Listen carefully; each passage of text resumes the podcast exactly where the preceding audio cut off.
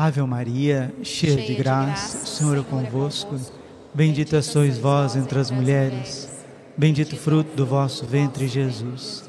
Santa Maria, Mãe de Deus, rogai por nós, pecadores, agora e na hora de nossa morte. Vinde, Espírito Santo, vinde por meio da poderosa intercessão do Imaculado Coração de Maria, vossa amadíssima esposa. Podemos sentar um pouquinho. Jesus, manso e humilde coração. Fazei o nosso coração semelhante ao vosso. O jejum. Como é importante jejuar. Por que não jejuar enquanto Jesus estava com os discípulos? Porque ele é o noivo, Jesus é o esposo, né? nós somos a esposa. Ontem ouvimos o evangelho das bodas de Caná. Deus fez um casamento com a humanidade, né? Efésios capítulo 5, versículo 25. Maridos, amai as vossas esposas, como Cristo amou a igreja e se entregou por ela. Apocalipse 21, 9. O anjo chegou e disse: Vem, que eu vou te mostrar a esposa do Cordeiro. A igreja é esposa de Cristo nossa alma toda, todos nós, todos nós, dependentes se você homem, a sua alma é esposa de Cristo. É? São João da Cruz é o, é o cantor deste amor esponsal, né? também para os homens. O homem que não tiver Cristo como o amor da vida dele, ele não consegue amar a sua esposa, não consegue amar os seus filhos, porque esposa não dá conta de coração dos homens, não. Hum, hum, hum. E vice-versa, né? É, o esposo não preenche teu coração, não, mulher. Se a senhora, se o senhor não tiver um amor esponsal por nosso Senhor Jesus Cristo, ó, você fica insuportável, insuportável, porque você começa a cobrar do outro o que ele não pode te dar. Né? Como que um comedor de pão de queijo vai conseguir preencher uma alma que foi criada para o infinito? Não tem jeito. Então, o jejum enquanto Jesus estava na terra, ele não era correto. Por quê?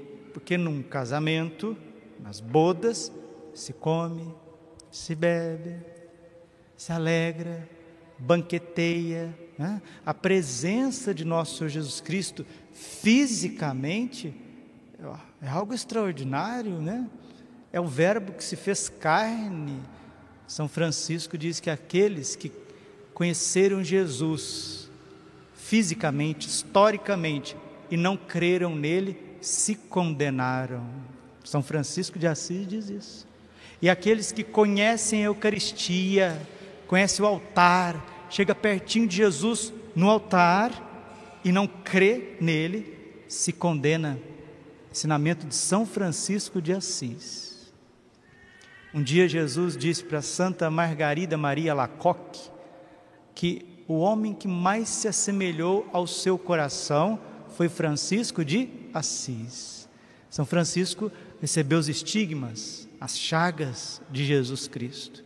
Era uma alma esposa, tinha um amor que transbordava. Né? Assim também os apóstolos estavam na escola do amor.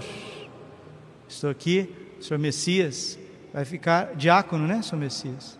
O senhor na escola diaconal, filosofia, teologia, pastoral, nada mais é do que a escola do amor.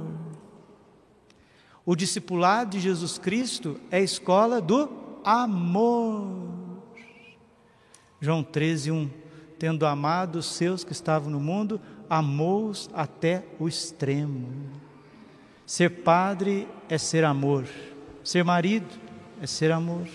Ser esposa é ser amor. Ser filho, filha é ser amor. Porque os filhos, os filhos vêm coroando o amor dos pais. Eclesiástico capítulo 4. Deus honra os pais nos seus seus filhos. Deus é amor.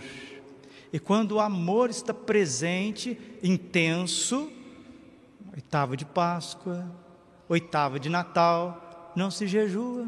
Quando o amor é intenso, não se jejua. Então a presença de Cristo física lá na Galileia, na Judéia, andando com os discípulos, era uma responsabilidade tremenda. Apesar que os apóstolos e os discípulos estavam no processo de conversão. E essa conversão foi solidificando em Pentecostes. Quem quiser ler um livro bom, eu trouxe para ler aqui nas férias, mas não estou com coragem. as três vias e as três conversões, né? Garrigou Lagrange, as três vias, as três conversões. Via purgativa, né? O início ali do segmento de Jesus. Via iluminativa, é a segunda conversão, é quando a alma começa a ser impregnada dos dons do Espírito Santo, dos frutos do Espírito Santo, e a via unitiva, a terceira conversão. Assim, na terceira conversão, acontece que está em Gálatas capítulo 2, versículo 20. Vivo, mas já não sou eu, é Cristo que vive em mim. Nossa, Padre, eu achei que eu já tinha convertido. eu achei que eu já tinha convertido, né? A primeira conversão é quando a gente sai do mundão, sai das paixões e vem para a igreja. A segunda conversão é quando a gente sai de si mesmo e vai para o apostolado, para a entrega, para a reparação, expiação, sacrifício. E a terceira conversão é quando a gente sai totalmente de nós mesmos para se perder em Deus. É a sexta e a sétima morada do castelo interior de Santa Teresa d'Ávila. Então nós temos ainda tempo para frente, né? São as sete moradas, as três vias, as três conversões, e o Evangelho está falando de jejum. E hoje é dia de Santo Antão, um santo de sétima morada, que chegou na via unitiva, que atingiu o mais alto grau de união com Deus. Porque se nós estamos falando do amor esponsal, todo amor requer proximidade e doação total. Então é assim. Deus quer doar-se totalmente a nós, mas nós precisamos querer esta doação, esta união. Santo Antão fez isso.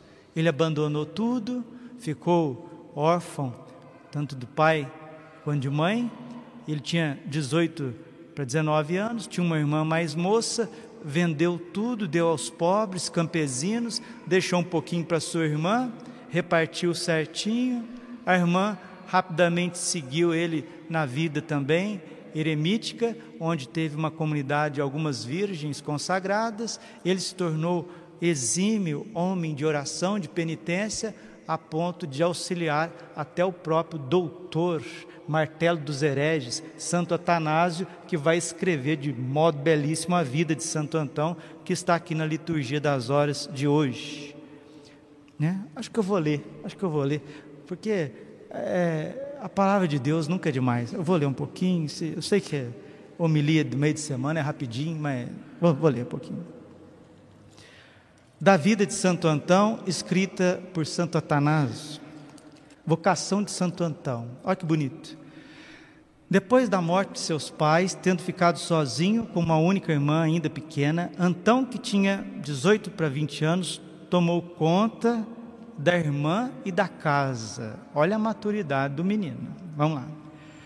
Mal havia passado seis meses desde o falecimento dos pais, que indo um dia à igreja, como de costume, refletia consigo sobre o motivo que levava os apóstolos a abandonarem tudo para seguir o Salvador. Olha o amor crescendo no coração dos apóstolos. E por qual razão aqueles homens de que falava os Atos dos Apóstolos vendiam suas propriedades e depositavam o preço aos pés dos apóstolos para ser distribuído entre os pobres? São Francisco de Sales é quem diz, né? Que quando uma casa está em chamas, se joga tudo pela janela. O coração onde o amor de Deus brotou começa a se desprender das criaturas e das coisas. Grava isso. Vou repetir.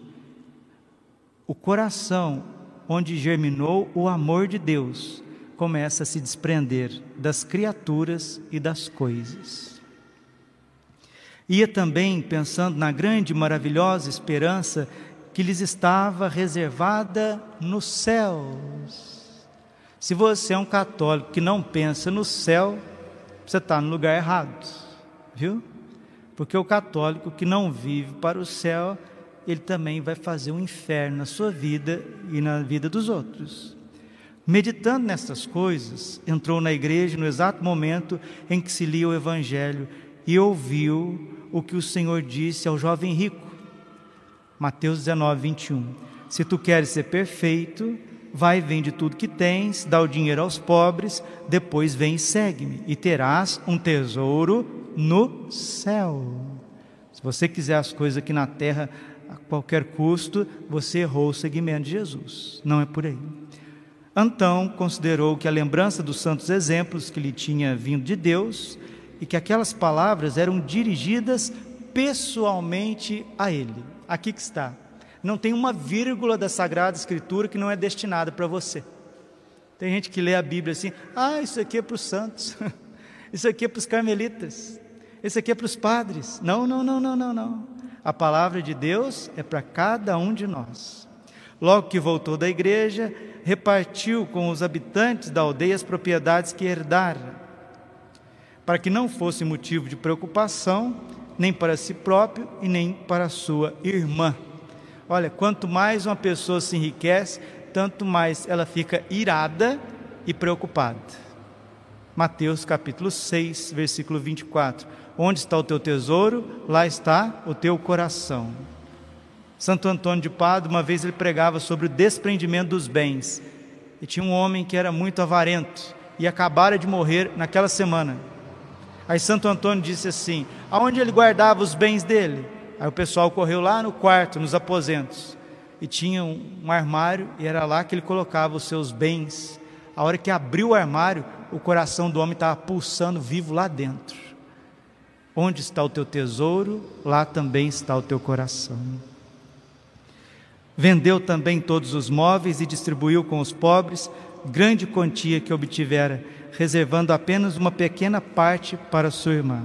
Entrando outra vez na igreja, Ouviu o Senhor dizer no Evangelho: Não vos preocupeis com o dia de amanhã, porque cada dia basta o seu cuidado. Mateus 6,34. Não podendo mais resistir até aquele pouco que restara, deu também aos pobres. Confiou à irmã uma comunidade e, quando ele partiu, de então entregou-se a uma vida profunda de oração e de penitência. Trabalhava com as próprias mãos, pois ouvir a palavra da Escritura que diz, 1 Tessalonicenses capítulo 3, versículo 10, quem não quer trabalhar também não deve comer. Ô oh, rapaz, aí aqui está aqui, né? Tem gente que anda muito ocupado e não fazer nada. Tem gente que não lava uma louça para a mãe, uma louça, nem a roupa que usa coloca lá no, no, no cesto de roupa suja, não passa uma vassoura em casa, não faz nada. E tem gente que acha só porque trabalha também pode chegar em casa sujando tudo, fazendo que os outros sejam empregados. Não, é por aí não. Né? Eu gosto de um trechinho do Evangelho de São Marcos que diz assim: Marcos 7,37. Ele tem feito bem todas as coisas. Acendeu, apaga, derrubou, cata, sujou, limpa, abriu, fecha. Ele tem feito bem todas as coisas. Marcos 7,37. É, é isso. O padre Rodolfo Komerick, está em processo de beatificação aqui em São José dos Campos, salesiano, ele dizia que a santidade consiste numa multidão de pequenas coisas. Santa Teresinha se santificou com as pequenas coisas. Ele trabalhava com esmero, sabia que as coisas pequeninas têm grande valor. Com uma parte do que ganhava, comprava o pão que comia e o resto dava de novo aos pobres. Rezava continuamente, pois aprendera que é preciso rezar sem cessar. Olha aí. Tem gente que tem preguiça de rezar e não reza. 1 Tessalonicenses capítulo 5, versículo 17. É preciso rezar sem cessar. Quem não reza não tem paz. Quem não trabalha não tem o que comer. Né? Eu estava refletindo isso ontem. Eu, eu gosto de pensar um pouquinho, sabia? Às vezes não estou nem rezando, só estou pensando. A paz é fruto de uma oração profunda. O alimento é fruto de um trabalho profundo. A nossa geração não quer rezar e nem trabalhar. Trabalhar que eu estou falando, trabalhar com as mãos. Plantar o tomate, plantar o arroz, plantar o feijão. Não, não, a gente quer ir no supermercado. Vai chegar um ponto que não vai ter jeito de ir no supermercado, não é não, viu? Escuta o que eu estou falando. Aprende a plantar, nem que seja lá um pé de alface. Porque a comida é fruto do trabalho, trabalho pessoal também de cada um. E a paz é fruto da oração. Nossa geração não quer rezar e não quer trabalhar. Fica o dia inteiro na internet. Onde não tem paz, tem guerra. E onde não tem trabalho, tem fome. Presta atenção que o padre está dizendo, hein? Não vai demorar, não. Se não sair da internet, se não sair do Netflix, se não sair do celular, vai passar fome. Vai passar guerra. Tá bom, deixa eu terminar. Todos os habitantes da aldeia e os homens honrados que tratavam com ele, vendo um homem assim, chamavam-no amigo de Deus. Uns o amavam como filho, a outros amavam como irmão. É este Santo Antão que nós estamos celebrando hoje, um homem de profunda oração e penitência. Agora chegou o tempo de jejuar. Nossa Senhora Medigore diz que o jejum tem o poder de travar as guerras. São Felipe Neri diz que aquele que não refreia a sua boca jamais será santo, porque o anjo em nós quer rezar, o animal em nós quer comer. Então vamos jejuar. Quartas e sextas é dia de jejum. Abstenha-se de doces, de carnes, refrigerantes, todas as quartas e sextas. O Código de Direito Canônico ele pede para que os maiores de 16 anos e os menores de 60 jejuem de carne, qualquer tipo de carne, todas as sextas-feiras. Jejum entre os católicos, católicos é, é raridade, hein? Meu pai amado. Eu estou falando jejum básico, básico, não tem. Por isso que tem tanto tormento, porque o, o jejum traz para nós o dom do equilíbrio, da temperança. Que o Senhor, pela intercessão da Virgem São José, nos dê a graça de jejuar, porque chegou o momento. O noivo foi retirado, subiu aos céus, e agora nós estamos na igreja militante, aquela que combate o bom combate da fé. E o jejum é uma poderosa arma na oração. Mateus 17, 17. Há certas castas de demônios que só se expulsam com oração e jejum. Tem coisas na tua vida que só vai encontrar o ponto de equilíbrio quando o Senhor e a Senhora começar a jejuar. Glória ao Pai, ao Filho e Espírito Santo, como era no princípio, agora e sempre. Coração imaculado de Maria, confiança, saúde, vitória em mim.